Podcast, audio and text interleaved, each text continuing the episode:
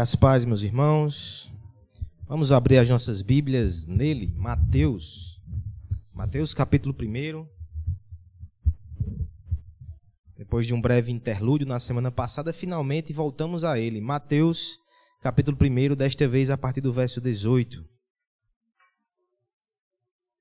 Mateus 1, do verso 18 ao 25. Hoje, com a graça do Senhor, nós terminaremos o primeiro capítulo de Mateus. Hoje falaremos sobre Natal. Não pense que é muito antecipado falar sobre isso. O comércio já começa com seus preparativos. As famílias já começam com as suas decorações. Até o catálogo do, do, Netflix já apresenta algumas novidades, aqueles filmes natalinos bem diferentes, mas que a gente gosta de assistir. Já está lá. Por que a igreja ia ser tão retardatária assim? Aliás, todo domingo é oportuno para falar sobre o nascimento do nosso Redentor.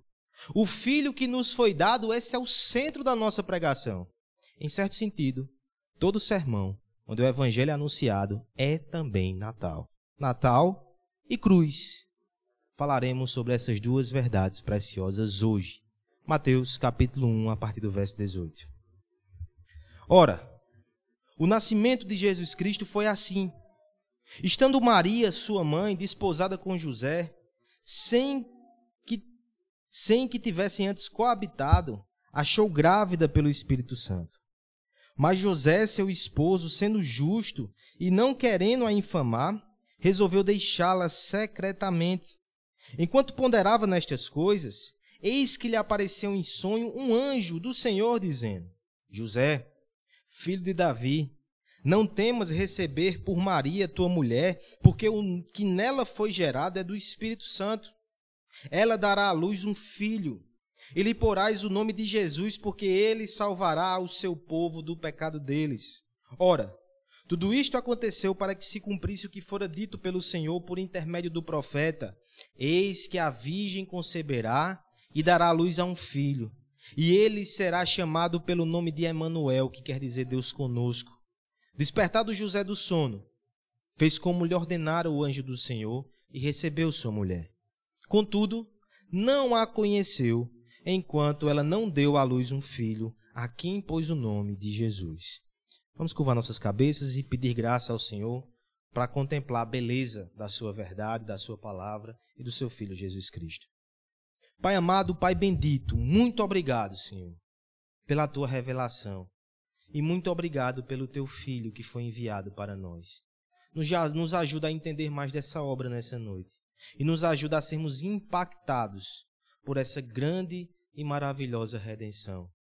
No Filho que foi dado por nós para morrer pelos nossos pecados. Nos ajuda a entender, Pai, essa passagem, tudo o que ela significa, Pai, para nós. Em nome de Jesus. Amém.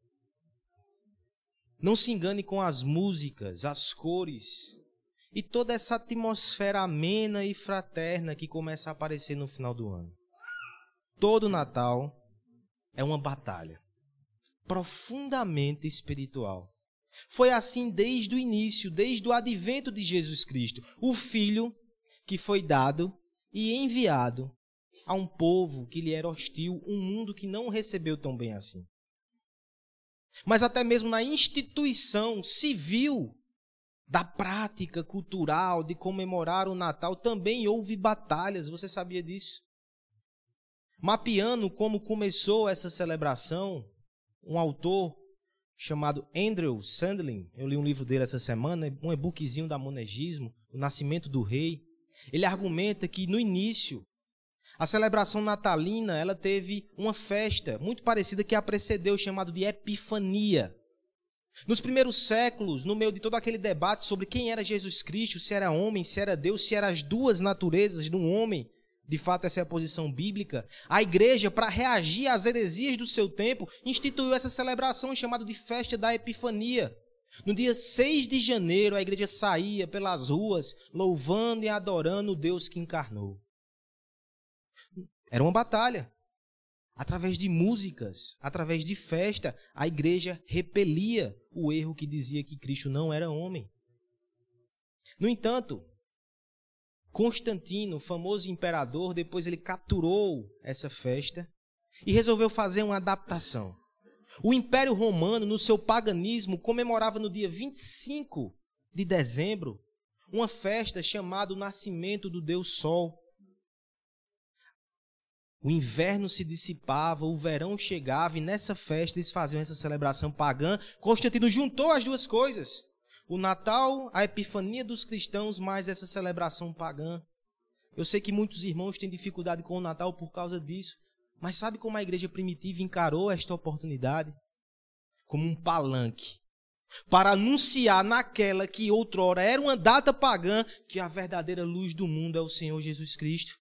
Aquele sol que espanta o inverno é o Filho de Deus, Jesus Cristo. Era uma celebração apologética, era uma celebração evangélica. Até hoje, meus irmãos, todo Natal se dá num contexto de batalha. Quais são os inimigos do Natal hoje? É o secularismo que quer esvaziar todo o significado espiritual. É o materialismo que nos faz ter uma festa cheia de presentes, mas onde Cristo não está mais presente. Ou até mesmo irmãos dentro da igreja que se opõem ao Natal. Talvez por pensar que é uma festa pagã, mas se opõem, dizem que a igreja não deve celebrar. Muitos inimigos têm o Natal, mas eu lhe convido nessa noite a alistar-se do lado dele e lutar com ele o nascimento de Cristo não é algo de, ponta, de pouca monta e a igreja não pode abandonar, entregar essa celebração. Devemos lutar por ela. Devemos lutar com ela. Devemos nos colocar do lado do verdadeiro Natal e combater todos os erros que estão por aí. Você tem tempo para preparar o seu coração. Por isso falaremos sobre isso hoje, o verdadeiro Natal. Nós iremos então ao primeiro Natal. Mas talvez quando você leu esse texto, você pensou, esse não é o relato mais conhecido. Eu lhe dou total razão. O relato do evangelista Lucas ele é mais completo. Ele fala de Maria recebendo o anjo. Depois ele mostra Cristo chegando, os pastores. É bem mais detalhado. Inclusive tem um cântico de Maria muito conhecido. Aqui não, é mais simples. Talvez porque o foco é no homem, né? O relato de Maria é mais extenso. Mas Mateus foca em José. Nós temos aqui um homem inserido num contexto de batalha contra a incredulidade e contra o medo. Um homem que de repente vê a sua noiva grávida. Um homem que se vê numa situação embaraçosa, constrangedora, talvez de enfurecer o seu coração e fazer seu rosto corar de vergonha. No meio de tudo isso, ele precisa ter fé para abraçar essa criança. Lembre-se, todo Natal é dado num contexto de batalha, não foi diferente com o primeiro. Ouçamos então o relato. Ouçamos a descrição do primeiro Natal e a partir dele que possamos perceber os elementos essenciais do verdadeiro Natal. Serão eles, meus irmãos, do verso 18 até o verso 20, a sua natureza sobrenatural. Esse é o primeiro aspecto essencial. O segundo, do verso 21 ao verso 23, é seu propósito salvífico. E por fim, versos 24 e 25, o último elemento essencial do verdadeiro Natal é o envolvimento requerido. Meditaremos nessa noite no verdadeiro Natal os elementos essenciais. O primeiro deles, do verso 18 ao 20, é a natureza sobrenatural dessa festa, dessa celebração. Eu peço que a igreja leia a uma só voz Mateus, do 18 ao 20. Ora, o nascimento de Jesus Cristo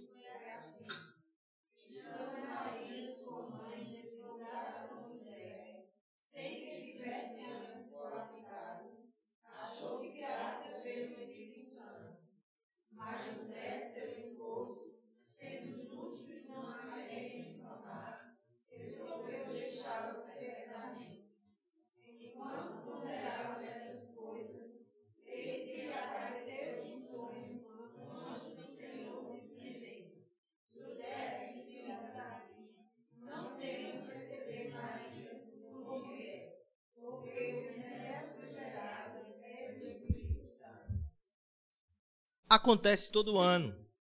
Parece o Enem. Reúne toda a família. Parece velório e casamento. Envolve comida. No entanto, a comida é cheia de passas, então nesse sentido não parece com nada. São tantos os elementos comuns que nós temos na celebração natalina que às vezes é comum que percamos de vista aquilo que é espetacular, aquilo que na verdade é sobrenatural. Perceba como o texto vai nos mostrar que o Natal é muito mais do que eventos naturais. Algo de surpreendente, de sobrenatural aqui. O verso 18 vai começar nos descrevendo o processo de gestação, de concepção, de forma muito rápida. Eu já comentei com vocês que Lucas ele vai estender isso mais. Mas aqui é rápido demais. Olha o verso 18 como é quase que frenético. Ora, o nascimento de Jesus Cristo foi assim. Estando Maria, sua mãe, desposada com José, sem que tivessem coabitado, esse é o contexto. Por favor, não interprete o nosso irmão José mal. A Bíblia fala desposada aqui, mas naquela cultura eles eram noivos. O noivado em Israel parece conosco. Geralmente era um período de um ano antes que o casamento fosse consumado. Mas havia uma diferença da nossa sociedade. Esse compromisso era tão sério que ele só podia ser desfeito mediante carta de casamento. Ainda não era, mas já era. Por isso que a construção é essa. Eles não estavam casados ainda, eles estavam noivos. Não coabitaram. Não tiveram noite de núpcias. Veja o texto, como vai complicar. Antes que tivessem coabitado, achou-se grávida Maria. Achou-se grávida. Você já achou engraçado esse termo? Pela construção, parece que ela estava andando assim na cozinha. Engravidei. O achou-se grávida aqui, a construção mais precisa, não é que ela se achou grávida, ela sabia. A comunidade ao redor é que percebeu que Maria estava grávida. Aqui nós já temos um certo tempo depois do anúncio do anjo. Ela recebe aquela maravilhosa revelação, ela vai para a casa da sua prima, Isabel, e fica lá até que João Batista nasça. São três meses. Depois de três meses, ela já volta com uma barriga. Especialmente se Cristo nasceu mais ou menos do tamanho de Aslan, né? Já havia uma barriga considerável. O ponto é, ela volta e as pessoas começam a perceber o que estava acontecendo. O texto vai nos mostrar que havia algo diferente nessa concepção. Foi o Espírito Santo. É interessante, irmãos, que já havia pistas sobre isso na genealogia. Olha o verso 16. E Jacó gerou a José, marido de Maria, da qual nasceu Jesus. Quando nós percebemos a genealogia aí do verso 1 ao verso 17, toda vez que aparece uma mulher, diz, da qual gerou, da qual ele gerou, o homem está envolvido. Aqui no verso 16, de forma sutil, diz, só Maria participou disso. José não. Se José tem parte disso, é como pai adotivo dessa criança. Pois bem, o verso 18 confirma isso. O filho nasceu do Espírito Santo. Ah, está resolvido. Meus irmãos, há um detalhe aqui muito interessante. A Bíblia não relata que Maria conversou com José. Talvez a gente nem possa julgar, né? Uma jovem, muito jovem, possivelmente saído ali da adolescência, ou ainda no final da sua adolescência, era comum casasse nessa época.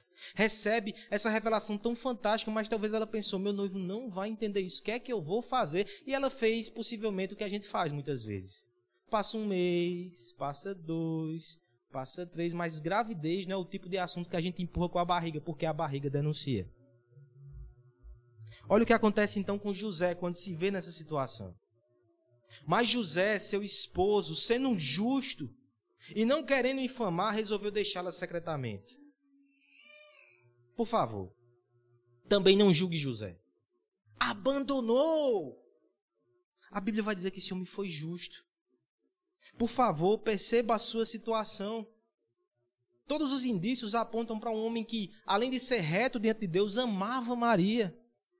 Está lá sua noiva prometida, viaja para casa da prima e quando volta, volta com barriga. O texto vai dizer que José preferiu sair à noite para não infamar ela. Na verdade, o procedimento que ele escolheu foi um procedimento discreto. Depois, posteriormente, com duas testemunhas, ele desfaria o casamento através do divórcio. Mas nos casos de traição, como aparentava ser aqui, o noivo poderia fazer uma denúncia pública. E aquela mulher seria julgada pelos anciãos da cidade. E ele, no final, poderia ser inocentado, mas ela ficaria com infâmia. A essa altura não havia pena de morte mais, mas a infâmia e a vergonha sim. No entanto, José, saindo discretamente, adivinha quem ia levar a vergonha? Ele. Era como se ele estivesse abandonando sua esposa. Ele preferiu sofrer o dano do que expor Maria. São coisas assim que alegram o nosso coração. É o espírito natalino. Mas veja, o Senhor não permite que isso aconteça. O Senhor, em sonho, agora fala a José. Veja, não foi a mesma pompa de Maria. De Maria veio o anjo. De José disse: Não, no sonho resolve. O anjo vem em sonho a ele e diz: José, filho de Davi, não temas receber Maria. Olha que bonito. Talvez houvesse no coração dele até o desejo de receber Maria, mas ele tinha medo, ele não sabia o que tinha acontecido. Aí o anjo disse: Não tenha medo. O que nela foi gerado é do Espírito Santo. José, não olhe com os olhos somente natural. O que está acontecendo aqui é obra de Deus. Deus interviu na história e escolheu tua família. Escolheu tua noiva, escolheu você para participar disso. Olha como é interessante, José é filho de Davi. Mas você vai dizer, filho de Davi, eu vi Cristo sendo chamado de filho de Davi. É porque José também é descendente de Davi. É como se ele dissesse, José, perceba. Você foi escolhido porque você descende de Davi. Lembre da promessa. Você vai participar disso, José. Você vai participar de algo fantástico que vai marcar todas as eras, algo que vai trazer salvação, algo sobrenatural. Enxergue com esses olhos, José. Não só o nosso irmão José precisa desse saculejo, irmãos. No ano de 1991, houve um homem chamado José Saramago, excelente escritor, infelizmente ateu, Infelizmente, uma pessoa que não tinha muita reverência. Ele escreveu um livro que fez bastante sucesso chamado Evangelho segundo Jesus Cristo. Alguns trechos da percepção dele sobre a vida de Cristo. Olha o que ele diz sobre a família de Cristo. Viviam José e Maria num lugarejo chamado Nazaré, terra de pouco e de poucos, na região da Galileia, em uma casa igual a todas, como um cubo torto feito de tijolo e barro, pobre entre os pobres. Certo? Ele acertou nisso. Era uma família pobre e humilde, de um lugar simples e rejeitado. Descrevendo o nascimento de Jesus, ele diz assim: O filho de José e Maria nasceu como todos os filhos do homem, sujo do sangue da sua mãe, viscoso de suas mucosidades e sofrendo em silêncio até que alguém o fizesse chorar. Sim, Cristo nasceu como homem. Mas sabe qual é o problema dessa obra? Ela crê e ela prega que Cristo era só homem. Até mesmo a concepção de Cristo. Ele vai narrar de forma poética, até bonita, mas blasfema. Que José acorda de manhã com um sol que escapa pela brecha da frecha da porta e ele pensa como o carpinteiro deveria fazer isso. Mas ele desperta, percebe sua esposa ao lado, adormecida, e ali tem relações com ela, e ali Cristo é concebido. Nada de divino. Essa obra desacraliza o Natal. Desacraliza Jesus Cristo. Mas não é somente um ateu que faz isso. Ao longo da história, até mesmo teólogos negaram o nascimento virginal de Jesus Cristo porque entendiam que isso não seria aceito pela comunidade científica. Porque entendiam que esse tipo de doutrina não podia ser ensinada, perderíamos a nossa credibilidade e assim desacralizaram o nascimento de Cristo. E nós, nós às vezes fazemos isso quando pensamos no Natal como um evento meramente social. Quem eu vou convidar, o que eu vou fazer, o que eu vou comer e Cristo nessa história. Nos unimos aos liberais, nos unimos ao escritor ateu e todos nós desacralizamos o Natal. Nós precisamos que um anjo, pela palavra de Deus, fale conosco como falou com José. Essa não é uma criança comum. É o filho de Deus. Foi gerado pelo Espírito. É sobrenatural, irmãos. Esse é o primeiro aspecto. O verdadeiro Natal, ele não esquece que há uma obra de Deus em andamento, que há uma maravilha de Deus acontecendo ali. Aquele que criou todas as coisas gerou o seu filho de forma espetacular, de forma divina. Só tropeça no nascimento virginal aqueles que não conhecem o poder criador, que não conhecem a misericórdia persistente, que não conhecem a graça sobrenatural daquele que cria, refaz, encarna e se entregou por nós para nos salvar. O sobrenatural habita na manjedoura. O sobrenatural habita na carpintaria. O sobrenatural habita na cruz de Cristo. Nós não podemos perder essa dimensão. Nós não celebramos o Natal verdadeiro quando enfeitamos a casa para receber as pessoas, mas não preparamos o nosso coração para que Jesus Cristo seja acolhido e abraçado ali. Nós não celebramos o Natal quando preparamos um banquete para a família e deixamos a nossa água, a alma minguando de fome todos os outros dias do ano. Nós não celebramos o Natal quando nos alegramos com a presença daqueles que amamos mas ignoramos diariamente a presença do Filho de Deus que nos amou até a morte. O que eu quero dizer com isso, meus irmãos? Celebre o Natal no fim do ano, eu lhe incentivo. Mas celebre o Natal hoje e agora, agradecendo a Jesus Cristo por ter sido entregue por nós. Agradecendo a Deus por ter te entregue o seu próprio filho. Celebre o Natal todos os domingos junto conosco. O Natal é sobrenatural. Não perca essa dimensão. E se você tem dificuldades de crer nisso, você nunca celebrou o Natal de verdade. Arrependa-se, creia e celebre hoje.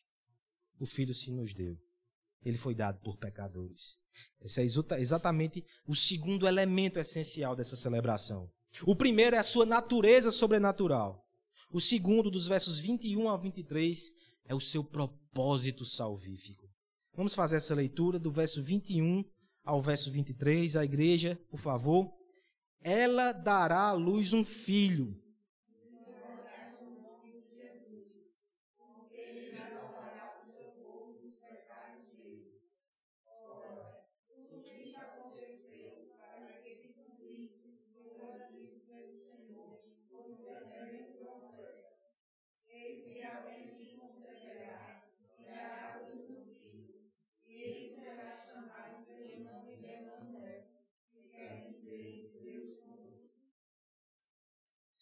Existem muitos aspectos positivos na celebração natalina, como uma cultura ainda numa sociedade cristã ou com requisitos de cristianismo.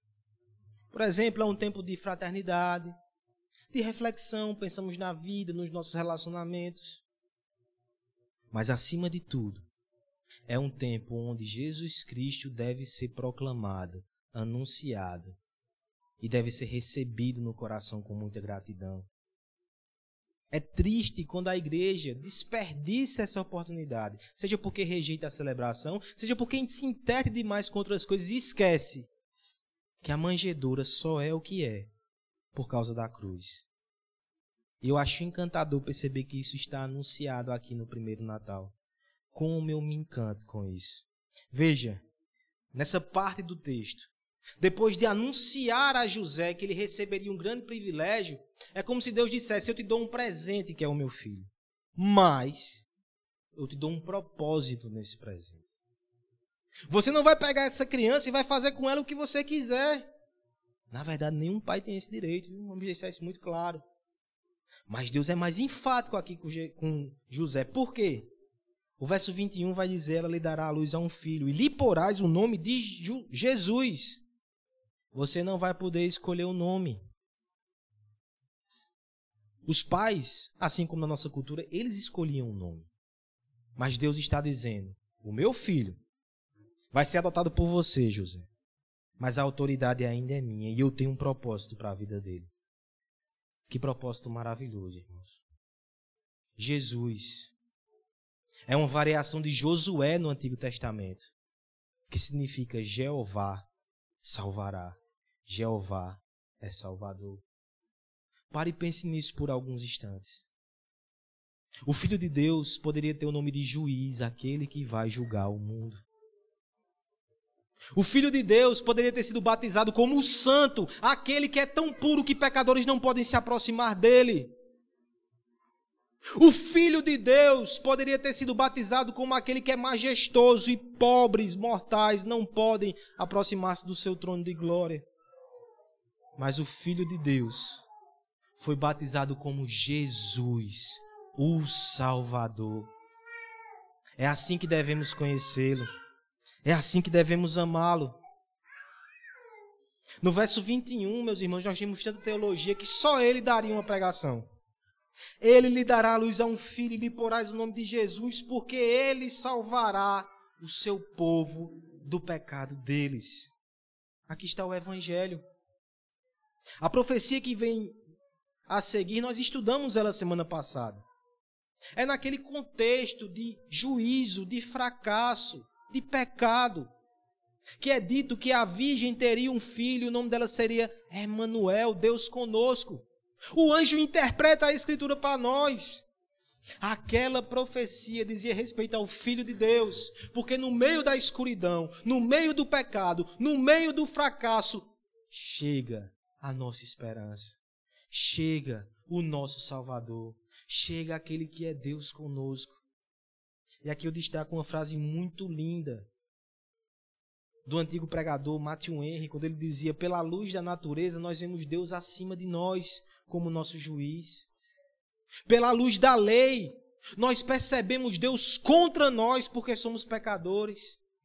Mas pela luz do Evangelho, nós percebemos Deus conosco, Emmanuel, Jesus Cristo, Deus a nosso favor. Essa é a mensagem central do Natal. O Natal já anuncia a Rude Cruz. E nós não podemos fugir disso. É interessante que nesse texto, irmãos, há uma controvérsia. Os judeus tentam fugir disso. Se um dia você conversar com um judeu e apresentar esse texto para ele, para anunciar Jesus, talvez ele distorça. Porque eles vão dizer que lá no hebraico, em Isaías, capítulo 7, a palavra alma, ela pode ser traduzida tanto por virgem como por jovem, não necessariamente seria um nascimento virginal. Eles ignoram, no entanto, que a maioria das vezes que essa palavra é usada no Antigo Testamento é para se referir à virgem, porque a ideia é de uma donzela tão jovem que ainda não casou. Esse é o caso. A profecia de Isaías aponta para Jesus Cristo. Sabe o que esses homens estão fazendo? É somente um recurso para fugir do Messias, para fugir da cruz. E os homens fazem isso até hoje. Eles olham aquela criança pequena ali nas imagens e nos presépios e aquilo é enternecedor. Aquilo traz afeto, mas eles não aceitam o homem que aquela criança se torna. Eles se encantam com os enfeites de Natal, mas eles não suportam a Páscoa, eles não suportam a cruz. E a igreja tem que estar alerta a isso. A gente não pode separar a manjedoura da cruz. Esse menino nasceu para morrer. Esse menino nasceu para salvar. Cada passo dele, desde as suas primeiras engateadas, foi em direção à cruz do, do Calvário por nós. Não há mensagem bonitinha do Natal divorciada da cruz de Cristo. Aquele autor que eu mencionei no começo, ele diz assim: enquanto a igreja separar a celebração do Natal da mensagem da morte e ressurreição de Jesus, no esforço de evitar ofender essa época terra, ela permanecerá como um bom alvo para o secularista, pois ele esvazia o Natal do seu caráter histórico e redentor, e assim não se torna claro de motivo algum porque essa data é tão importante. É só o nascimento desse menino simbólico? Não! É o nascimento do Salvador. É o nascimento da nossa esperança. É o nascimento daquele que morrerá pelos nossos pecados e morreu. Cuidado, igreja, isso é tão sutil. A gente celebra o Natal e a gente esquece da cruz, a gente esquece do Evangelho. Deixa eu dar um exemplo como isso é sutil. Alguém já disse que a segunda história mais conhecida do mundo na época do Natal é um conto. Um conto de Natal de um homem chamado Charles Dickens. Só fica atrás da história de Jesus Cristo. Mas veja como é alarmante que esse seja o exemplo maior de histórias de Natal. Desses filmes que nós vimos hoje. Talvez você já tenha visto esse filme, já tenha visto esse conto. É a história de um homem bem ranzinza, idoso, que abraça a sua riqueza e assim se afasta da sua família. Na noite de Natal, esse homem está só e amargurado. E nesta noite, ele recebe a visita de três espíritos que fazem com que ele volte na sua vida, se arrependa dos seus, mau caminhos, dos seus maus caminhos e mude enquanto é tempo. Nesse inteirinho, ele recebe a visita de um ex-sócio que morreu há sete anos. E aquele homem diz: Eu estou padecendo no inferno. E eu vim aqui lhe dizer para que você mude enquanto é tempo. É uma história de redenção no Natal. É bonito. Mas sabe qual é o problema? É redenção sem cruz. O personagem principal ele só precisa mudar por si mesmo ser menos avarento, ser mais generoso, abraçar as pessoas. No final ele alcança a sua redenção. Mas isso não é evangelho, isso é religião de obras, com roupa de Natal. Cadê Jesus Cristo e a sua cruz? Por favor, não seja um moralista no Natal. O Natal destrói a religião de obras. Porque aquela criança ela nos mostra que a redenção não é conquistada pelo braço dos fortes, nem pela astúcia dos poderosos, mas é na fraqueza do recém-nascido, é na simplicidade de uma criança pobre que a salvação raiou nesse mundo. Nós não conquistamos a salvação, é Ele. A riqueza dos homens, a influência dos poderosos não podem contornar os ditames da santa lei de Deus e não pode apagar o nosso escrito de dívida. Ninguém vai ganhar essa demanda no grito. Mas é na pobreza de uma família de Belém e é no choro divino de uma criança que a esperança da vida eterna é derramada sobre nós. O Natal não é primariamente sobre o que eu posso fazer, o que eu posso mudar. O Natal é sobre o que Deus fez em Jesus Cristo e Ele é que me muda, Ele é que me salva, Ele é o Natal. Natal é Evangelho, Natal é boas novas. Eu lhe incentivo, faça boas obras. Faça doações. Faça reconciliações do Natal maravilhoso e lindo. Alguns irmãos aqui da igreja estão planejando uma obra nesse sentido. Eu incentivo, vamos fazer. Mas, por favor, sempre deixe claro que não é aquilo que fazemos que nos salva, é o que ele fez por nós. Não perca o evangelho no Natal. Reúna a sua família, fale sobre a manjedoura, mas fale sobre a cruz. Se for refletir no final do ano, que maravilha, o que é que eu posso mudar? Mas que você pense que a sua salvação não depende do que você muda, depende do que você crê. Se você crê nele, não perca o Evangelho. O Natal está aqui para te mostrar que você não pode se salvar sozinho, mas a boa nova é que ele veio. Quando a criança chora, é o sinal que Deus se lembrou do seu povo e que ele morrerá pelo pecado do seu povo. Isso é boa nova, isso é evangelho, isso é Natal. Terceiro e último elemento, meus irmãos, é o envolvimento requerido. Está aí nos versos 24 a 25, e aí nós encerramos a nossa passagem. Vamos ler juntos 24, 25. Despertado José do sono,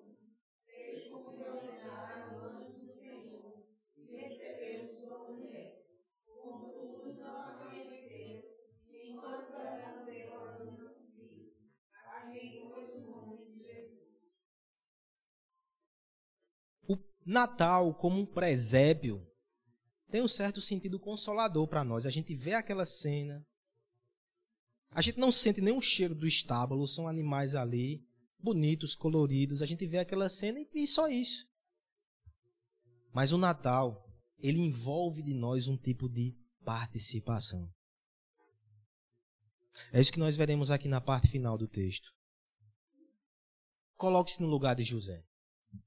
Esse texto tem um foco de José, por quê? Porque se José não reconhece aquela criança, o Messias não teria autoridade jurídica. É por isso que Mateus, querendo convencer os judeus, vai mostrar essa história a partir da ótica de José.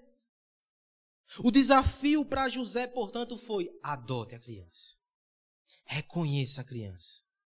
Há um pastor que denominou aqui como o canto de José. Maria tem a sua música, o Magnificado. José está lá no canto, ninguém lembra dele. Mas ele canta com seus gestos. Ele canta com a sua ação. Esse homem recebe uma revelação no sonho. E o que é que ele faz? O verso 24 diz: Despertou José do sono e fez como lhe ordenara o anjo do Senhor e recebeu a sua mulher. Ô oh, José. Tem personagens assim que a gente fica com o coração apertado na Bíblia porque não tem um desenvolvimento maior. Mas eu lhe recomendo, quando o Senhor lhe chamar para a glória, converse com esse homem. Ele viveu tanta coisa. O relato dele é tão discreto, né? Depois ele some. Inclusive no ministério de Cristo, durante a crucificação, ele já estava morto. Mas veja que ele participou. Ele participou da redenção. O texto diz que ele vai, ele recebe a sua mulher. Não só a sua mulher, ele recebe a criança. E veja como José é zeloso. O verso 25 diz que ele não a conheceu, ou seja, não teve relações sexuais com ela até que a criança nascesse. E aqui é por um motivo muito simples. Entendendo a importância daquilo. Ele quis deixar bem claro que o filho não era dele. Ele não teve relação com Maria até que ele nascesse. Depois ele teve teve outros filhos. No entanto, ele respeitou aquilo. Ele foi zeloso. Ele abraçou aquela missão e o texto termina dizendo: Ele deu o nome de Jesus essa criança. Você percebe as implicações disso? Quando ele escolhe esse nome, ele está dizendo: Eu aceito a vontade de Deus para a minha vida e para a vida do filho que eu acabo de adotar. Eu sei que ele vai morrer por pecadores. Eu vou criar esse filho, vou amar esse filho para morrer por pecadores. José se envolveu, meus irmãos. Ele recebeu a responsabilidade. Ele cumpriu o seu dever. Ele aceitou os riscos, talvez a sua família fosse alvo de muito sussurro, de muita conversa miúda. Ele não se importou com isso. E eu creio até que ele aceitou o anonimato. Esse personagem depois desaparece nas páginas da Bíblia. Mas o foco não é ele, é o seu filho Jesus Cristo. E nós deveríamos fazer isso também aceitar o nosso dever, correr riscos por amor a essa criança, inclusive ser anônimo, se for preciso, para que ele tenha toda a proeminência. O Natal não é algo que a gente simplesmente se maravilha, que coisa linda, a gente se envolve como José fez. Deixa eu resgatar mais uma vez o testemunho do irmão, do irmão Paulo, que está internado no trauma. Aquele homem tem um dom de evangelista. Ele lê a Bíblia todos os dias para as pessoas que estão internadas junto com ele. E a pessoa vizinha, ele disse que conversou com ela, que leu uma passagem com ela. E a senhora disse: Que maravilhoso, eu acho tão bonito a história da Bíblia. E aquele homem de pronto arrebatou: Não adianta achar bonito.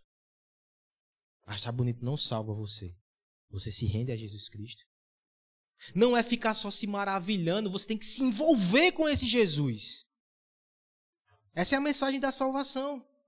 Não adianta achar bonitinho, não. Você tem que pegar essa criança no colo, ou melhor, você tem que se ajoelhar diante dessa criança e dizer: Eu pertenço a ela. Tem que se envolver. Se José achasse só bonito, ele não teria entrado nesse enredo de redenção mas ele participou.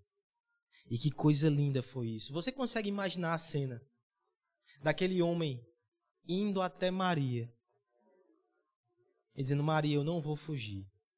Eu não vou te abandonar. Eu vou assumir o teu filho. Porque o teu filho é o nosso filho. Ele é o filho de Deus. Imagina como aquela jovem não ficou feliz. Esse é o espírito natalino, pessoas que ouvem a voz de Deus e que obedecem. É o pai ausente que lembra e liga. São os irmãos afastados que resolvem buscar a reconciliação. É você que acolhe aquele que não tem ninguém. É você que estende a mão para um estranho. E tudo isso você faz quando você entende que aquela criança trouxe esperança e amor ao seu coração. E agora você deve distribuir isso. Nessa época do ano, nós temos sentimentos que afloram. Temos boas lembranças, cenas comoventes que vêm à cabeça. No Natal a gente quase percebe de forma tangível essa aura de fraternidade e generosidade. Até mesmo os corações mais duros são tocados em alguma medida pela essa atmosfera natalina. Mas aquele que abraçou o Filho de Deus na manjedoura e foi por ele abraçado na cruz do Calvário, esse tem um verdadeiro motivo e tem um verdadeiro poder para tornar-se um presente para o próximo. Porque ele aprende com o Deus que doa o seu filho.